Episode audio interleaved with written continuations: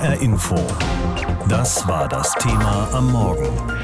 Die Krankheit des Vergessens. Was Alzheimer mit uns macht. Wenn ein alter Mann den Weg nach Hause nicht mehr findet oder die eigene Frau plötzlich nicht mehr erkennt, dann steckt wohl Demenz dahinter. Eine Krankheit, die längst zu einer Volkskrankheit geworden ist, denn immerhin sind in Deutschland 1,6 Millionen Menschen davon betroffen. Die häufigste Form von Demenz ist die Alzheimer-Erkrankung und an dieser Krankheit werden in Zukunft noch sehr viel mehr Menschen leiden, weil unsere Lebenserwartung steigt und die Alzheimer-Erkrankung vor allem im hohen Alter auftritt. Heute ist der Welt-Alzheimer-Tag, der auf die Lage der Erkrankten und ihrer Angehörigen aufmerksam machen soll. Und so habe ich vor der Sendung mit Helga Schneider-Schelte gesprochen. Sie leitet das Beratungstelefon der Deutschen Alzheimer-Gesellschaft. Frau Schneider-Schelte, wenn bei Ihnen Menschen anrufen und erzählen, ich habe gerade erfahren, dass ich Alzheimer habe, worum geht es dann in der Regel in diesem ersten Gespräch? Worüber wollen Menschen, die gerade die Diagnose bekommen haben, vor allem reden? Es sind meistens die Angehörigen, die anrufen, weil erstmal ist äh, eine Demenzdiagnose schon ein Schock. Wenn wir an Demenz denken, haben wir eher Bilder im Kopf von Menschen, die einfach immer mehr Fähigkeiten verlieren, die Sprache verlieren, die sich verändern, die Persönlichkeit verändert sich, die verlieren die Orientierung und das macht Menschen große Angst. Aber gerade zu Beginn der Demenz können Menschen mit Demenz noch sehr viel haben viele Fähigkeiten. Und im Gespräch versuche ich auch nochmal deutlich zu machen, welche Ressourcen es noch gibt und welche Fähigkeiten und auch, dass ein gutes Leben mit Demenz möglich ist, wenn die Rahmenbedingungen stimmen. Wie erklären Sie es sich, dass sich vergleichsweise weniger Betroffene an Sie wenden, als das Angehörige tun? Ich könnte mir vorstellen, wenn man am Anfang als Demenzerkrankter ja noch spürt und vielleicht auch selber über sich erschrickt, was man tut, ohne es zu merken, dann könnte ich mir doch auch vorstellen, dass es da großen Beratungsbedarf gibt, wie man mit so einer Situation umgeht. Ich denke, das wird auch kommen. Ähm, Menschen werden jetzt viel früher diagnostiziert, aber viele Menschen mit Demenz tun sich auch schwer, darüber zu reden und auch zu sagen, es ist eine Demenzerkrankung. Also viele, gerade im höheren Alter, sagen, ich kann ja noch alles und ich mache noch alles und ich bin gar nicht demenzkrank, weil in dieser Generation Demenz häufig gleichgesetzt wird mit ich bin verrückt, ich bin nicht mehr normal, ich bin nicht mehr Teil der Gesellschaft und das werde ich auf alle Fälle versuchen zu verhindern. Also wir arbeiten sehr an dem Bild von Demenzkranken, um eben in der Öffentlichkeit zu sagen, Menschen mit Demenz, es können auch 60-Jährige sein, die noch sehr viele Fähigkeiten haben, die äh, mitreden wollen und die mitten in unsere Gesellschaft gehören. Sie haben eben beschrieben, wie viele Menschen das, äh, was mit ihnen dann passiert, so deuten, dass sie sagen, ich werde verrückt allmählich. Tatsächlich wird ja auch häufiger mal die Krankheit so beschrieben, allmählich verschwindet die Persönlichkeit. Das macht Angehörige vielleicht auch zornig am Anfang. Sie werden vielleicht ungeduldig damit. Was raten Sie Angehörigen, mit einer Situation umzugehen, in der Menschen, die einem vertraut geworden sind, dann plötzlich nicht mehr die Menschen sind, die man gekannt hat? Also es geht darum, sehr viel über die Krankheit zu wissen und zu wissen, was macht die Krankheit um dann zu erkennen, ähm, die Persönlichkeit verändert sich schon und trotzdem bleibt es ja die Person. Und wenn ich der Person Hilfestellung gebe und eben nicht anfange zu kontrollieren oder ein übermäßiges Schutzbedürfnis, was ja auch manchmal kommt, wenn ich merke, jemand kann bestimmte Dinge nicht mehr, dass ich das dann als Angehörige übernehme. Ähm, das macht es sehr schwer, auch im Zusammenleben. Also ich rate Angehörigen, äh, genau hinzusehen Was genau braucht dieser Mensch? Was kann er auch noch selber? Für Angehörige bedeutet es sehr viel mehr Geduld zu haben durchzuatmen, für sich zu sorgen, äh, damit sie eben diesen Weg begleiten können und auch ähm, ja sich nicht permanent überfordern. Sie haben vorhin gesagt, das Leben mit einer Alzheimer-Erkrankung kann auch schön und intensiv sein. Wie machen Sie das betroffenen Menschen klar? Denn das ist ja nicht etwas, worauf man auf den ersten Blick kommen würde und was viele Angehörige und auch Betroffene möglicherweise auch gar nicht so sehen. Also was eine Demenz, gerade speziell jetzt die Alzheimer-Erkrankung, neben all den Verlusten ähm, fangen an, Menschen mit Demenz viel mehr auch ihr Gefühl zum Ausdruck zu bringen. Also eine gewisse ähm, sich Selbstkontrolle Also auch mehr vernünftige Dinge zu sagen, zugunsten von Gefühl, von einer gelebten emotionalen Nähe, kommt viel stärker zum Tragen. Und es sind Angehörige, die berichten, dass sie zum Beispiel zu ihrem Vater, der immer sehr streng und kontrolliert war, jetzt ein ganz anderes Verhältnis haben. Dass er zum ersten Mal Danke sagt, äh, dass er sagt, äh, ich hab dich lieb. Also emotional was zum Ausdruck bringt, was vielleicht lange nicht der Fall war. Stück für Stück die eigenen geistigen Fähigkeiten zu verlieren, das ist bedrückend für alle, denen das passiert, jedenfalls solange sie selbst diesen Verlust noch wahrnehmen und deshalb über sich selbst erschrecken. Und es ist darüber hinaus auch bedrückend für die Angehörigen, die den Menschen, der ihnen doch so vertraut war, immer weniger wiedererkennen. Mehr als eineinhalb Millionen Menschen in Deutschland leiden an einem solchen geistigen Abbau, ausgelöst durch ein massenhaftes Absterben von Nervenzellen im Gehirn. Und weil die deutsche Bevölkerung im Durchschnitt immer älter wird, steigt auch die Zahl der Menschen, die im Laufe ihres Lebens an Alzheimer erkranken. Umso dringender warten viele auf einen medizinischen Durchbruch, der die angstmachende Demenzerkrankung aufhalten oder vielleicht sogar heilen kann. Heute am Welt-Alzheimer-Tag wollen wir hier in HR Info unter anderem darüber informieren, was sich in der medizinischen Forschung aktuell tut. Und genau darüber habe ich vor der Sendung mit Cornelia Eulitz aus der HR Info Wissenschaftsredaktion gesprochen. In den USA ist ja vor wenigen Wochen ein neues Alzheimer-Medikament zugelassen worden. Könnte das die Rettung für viele Millionen Menschen sein? Ja, also dieses Medikament, von dem du sprichst, das heißt Aduhelm und äh, das wurde von der amerikanischen Firma Biogen entwickelt. Es ist wirklich ein Meilenstein, denn es ist das erste Medikament seit 20 Jahren, das die amerikanische Arzneimittelbehörde FDA neu zur Behandlung von Alzheimer zugelassen hat. Und das Besondere an Aduhelm mit seinem Wirkstoff Aducanumab ist, dass es eben nicht nur die Symptome bekämpft, sondern die Ursache dieser Krankheit. Es entfernt nämlich diese gefährlichen Plaques von den Nervenzellen. Aduhelm hat in den USA ein beschleunigtes Zulassungsverfahren durchlaufen. Das heißt, dass die Arzneimittelbehörde einen Nutzen sieht, dass es aber noch ein paar Unsicherheiten gibt. Und auch die Europäische Arzneimittelagentur, die EMA, prüft die Zulassung im Moment noch. Das heißt, man ist sich noch nicht so ganz sicher, ob das Medikament wirklich funktioniert. Ja, genau. Aducanumab enthält monoklonale Antikörper und diese Antikörper setzen an den kleinen Eiweißfragmenten an, die sich im Gehirn bilden und sich als Plaques an den Zellen anlagern. Und diese Plaques, also quasi der Eiweißmüll, der sorgt dafür, dass die Nervenzellen nicht mehr richtig miteinander kommunizieren können und dann sterben die irgendwann ab. Und wenn Aducanumab ganz zu Beginn der Krankheit als monatliche Infusion beispielsweise gegeben wird, dann kann es dieses verklumpte Eiweiß Eiweiß, das Beta-Amyloid, auflösen und dadurch soll dann der geistige Abbau gestoppt werden. Und das ist jetzt aber der Knackpunkt. Es ist nicht ganz sicher, ob das wirklich funktioniert. Also es gab zwei Zulassungsstudien. Beide haben gezeigt, dass die Antikörper diese Plaques wirklich lösen können. Aber nur in einer Studie hat sich die Gedächtnisleistung der Menschen tatsächlich verbessert oder zumindest nicht verschlechtert. Und das muss ja letztendlich das Ziel sein. Das zeigt ja ganz gut, dass Alzheimer auch 100 Jahre nach der Entdeckung dieser Krankheit immer noch nicht richtig verstanden ist und wie schwierig es ist, diese Krankheit in den Griff zu bekommen.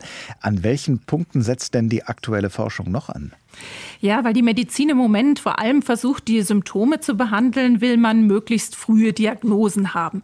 Man will mehr über die Risikofaktoren herausfinden und drei Hauptrisiken gibt es ja. Die Gene, die sind aber nur bei einer ganz kleinen Gruppe von Patienten ausschlaggebend und dann die Lebensführung und die Umwelt.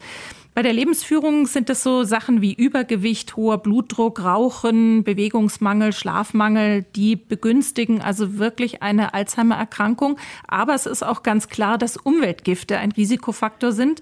Man weiß das aus Tierversuchen, dass Feinstaub, also winzige Nanopartikel von Aluminium oder anderen Metallen bis ins Gehirn gelangen können und dort natürlich Schaden anrichten. Und es zeigt sich auch bei der Auswertung von Bevölkerungsdaten, dass das Alzheimer-Risiko wenn man eben längere Zeit zum Beispiel in einer Stadt freien Staub ausgesetzt war.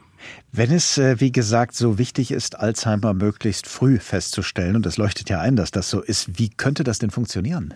Ja, es gibt psychologische und kognitive Tests, die man machen kann in den Gedächtnissprechstunden, aber die setzen halt sehr spät an, nämlich wenn es schon mal einen Verdacht gibt. Dann gibt es noch die Nervenwasseruntersuchung. Diese Plaques, also das Beta-Amyloid, von dem ich erzählt habe, das ist im Nervenwasser theoretisch schon 20 Jahre vor der ersten Alzheimer oder vor den ersten Alzheimer-Symptomen Symptomen nachweisbar. Allerdings muss dazu das Rückenmark punktiert werden und das macht man ja nicht mal eben so jetzt für einen großen Gesundheitsscreening-Test oder sowas. Und vor allem, weil ja auch nicht alle Menschen, die diese Plaques haben, dann auch wirklich an Alzheimer erkranken. Also es wäre gut, um das noch zu ergänzen, wenn die Forscherinnen und Forscher einen Bluttest zum Beispiel entwickeln würden, der das Alzheimer-Risiko dann früh feststellen kann und man dann entgegensteuern kann. Wie sieht denn mutmaßlich die fernere Zukunft aus? Wird Alzheimer irgendwann seinen Schrecken verlieren? Ja, also es wäre schon denkbar, dass die Forscher irgendwann einen Impfstoff entwickeln. Der Impfstoff, der müsste dann unser Immunsystem quasi trainieren, dass es diese schädlichen Eiweißfragmente im Gehirn mit den eigenen Abwehrzellen unschädlich machen kann. Und dann würden diese gefährlichen Plaques erst gar nicht entstehen. Darin wird auch mit Hochdruck gearbeitet, aber wir haben noch keinen Impfstoff in der Hand. HR Info. Das war das Thema am Morgen. Die Krankheit des Vergessens. Was Alzheimer mit uns macht. Alzheimer trifft immer mehr Menschen. Nach aktuellen Schätzungen sind es weltweit mittlerweile schon mehr als 50 Millionen, die daran erkranken. Tendenz steigend. Schließlich werden wir im Durchschnitt immer älter und damit wächst auch die Wahrscheinlichkeit, an Alzheimer zu erkranken.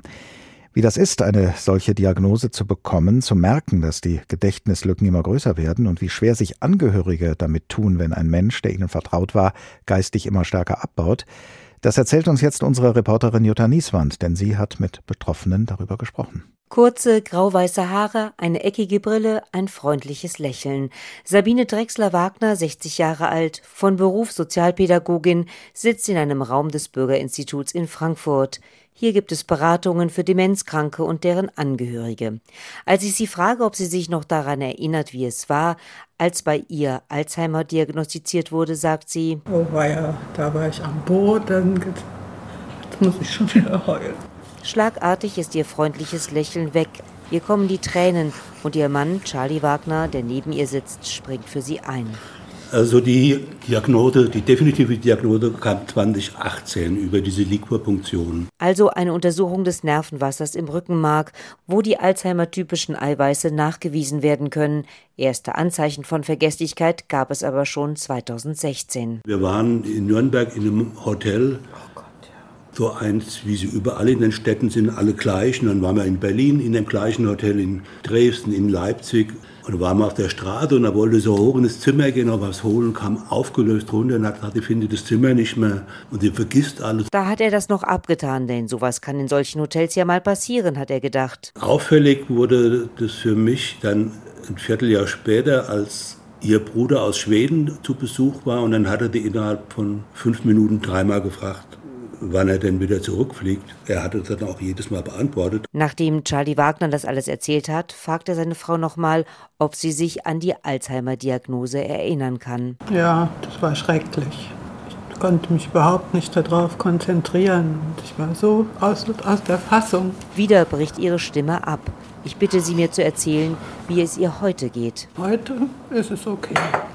Also das geht jetzt. Ich kann auch so lieben Menschen und diese Gruppe hier, die ist ein Segen, dass man nicht so sich verstecken muss. Ja. Während sie das erzählt, strahlt sie Ann-Kathrin Adams an, die Leiterin des Arbeitsbereichs Demenz im Bürgerinstitut, wo Sabine Drechsler-Wagner regelmäßig an einem Gesprächskreis teilnimmt, Ann-Kathrin Adams erzählt. Das Schöne ist, dass sich da eigentlich so eine ähm, relativ feste Gruppe etabliert hat, die augenscheinlich auch sehr gerne zu uns kommen, zumindest auch immer wieder freiwillig wiederkommen.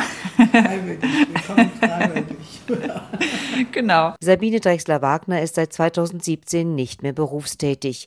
Ihren Alltag strukturiert ihr Mann für sie, 67 Jahre alt gelernter Krankenpfleger. Er sorgt auch dafür, dass sie ihre Therapien bekommt und wahrnimmt. Letztendlich habe ich seit zwei Jahren eigentlich nichts mehr für mich gemacht. Ich habe früher viel Gitarre gespielt und gesungen und konnte mir nicht vorstellen, dass ich meinen Tag nicht Gitarre spiele.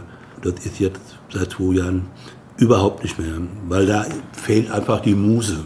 Schließlich ist er nun für zwei Personen verantwortlich und muss sich um alles kümmern, was ansteht. Seine Frau ist offensichtlich dankbar für all die Unterstützung. Ich muss immer was machen, um nicht in ein Loch, in ein Loch zu fallen.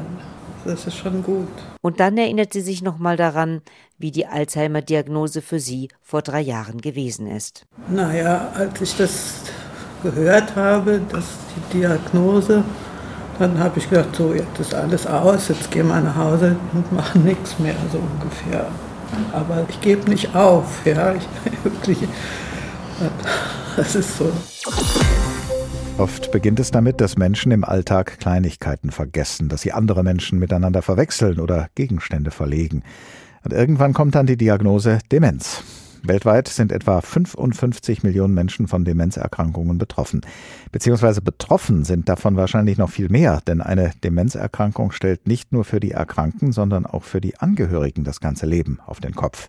Die 29-jährige Joelle Wörtje aus Babenhausen hat zehn Jahre lang selbst ihre demente Oma betreut, bevor ihre Familie dann doch fremde Hilfe in Anspruch nehmen musste. Und Joelle Wörtje hat daraufhin beschlossen, anderen Familien in derselben Situation zu helfen. Hallo, guten Morgen. Joel Wörtje steht an einem großen Tisch im Gemeinschaftsraum des Seniorenhauses Bethanien in Schafheim. Vier Bewohnerinnen spielen hier gerade Mensch ärgere dich nicht. Die schummeln. Muss man mein Auge zudrücken, oder? Die Seniorinnen leben in einer Wohngemeinschaft und werden in ihrem Alltag von Pflegekräften unterstützt. Einige hier sind dement, so wie früher auch Joels Oma.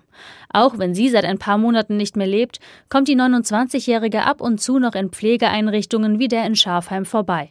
Dann erinnert sie sich an ihre Oma und die Zeit, die sie zusammen hatten. Als sie in der WG gelebt hat, sind wir immer abends zu ihr gekommen, meine Mutter und ich. Das war also unser allabendlicher Ausflug zur Oma, weil es uns auch nicht darum ging, sie irgendwo hin abzuschieben oder wegzugeben, sondern sie gut im Alltag betreut zu wissen. Mit der Demenz ihrer Oma hat sich auch schleichend das Leben ihrer gesamten Familie verändert, sagt sie. Am Anfang sei ihre Oma einfach ein bisschen vergesslich gewesen, doch irgendwann habe man die Krankheit nicht mehr leugnen können. Wir hatten ein sehr einschneidendes Erlebnis. Wir haben immer so eine Runde gedreht um den Rheinheimer Teich zusammen. Und da guckt sie mich an und fragt verdutzt, wo ist denn eigentlich jetzt die andere Joelle gerade? Und das war so für mich dieser Schockmoment. Das war jetzt nicht vergleichbar mit Portemonnaie, irgendwie falsche Schublade oder meinen Namen vergessen. Ein Moment, der alles auf den Kopf stellt. Nach einem Besuch beim Neurologen kommt dann die Diagnose Demenz. Die ersten Jahre lebt Großmutter Wörtje bei der Familie zu Hause, wird von Joelle und ihrer Mutter gepflegt. Doch dann folgt die Phase der sogenannten Laufdemenz. Ständig muss die Seniorin sich bewegen, läuft im Haus hin und her.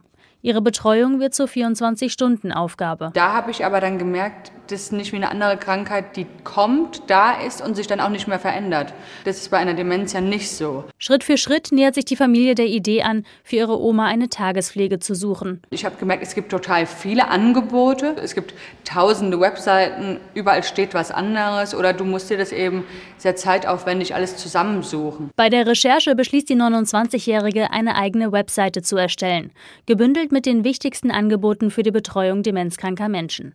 Unter demenzmagazin.de zeigt sie, welche Möglichkeiten es für erkrankte Menschen in Hessen gibt. Wie sieht es in einer Tagespflege aus? Wie lebt es sich in einer Demenz-WG? Schnell wird das Projekt zur Herzensangelegenheit. Ich gesagt habe, ich möchte die Enkelin sein, die vielleicht manche Familien nicht haben, die keine Zeit haben, sich jede Einrichtung selbst anzuschauen, so wie ich das sehr zeitaufwendig betrieben habe. Ich bin wirklich in jede Einrichtung gefahren, habe mir das alles vorher angeguckt. Ihre Webseite möchte Joelle auch nach dem Tod ihrer Oma beibehalten. Zehn Jahre lang hat sie die Großmutter gepflegt.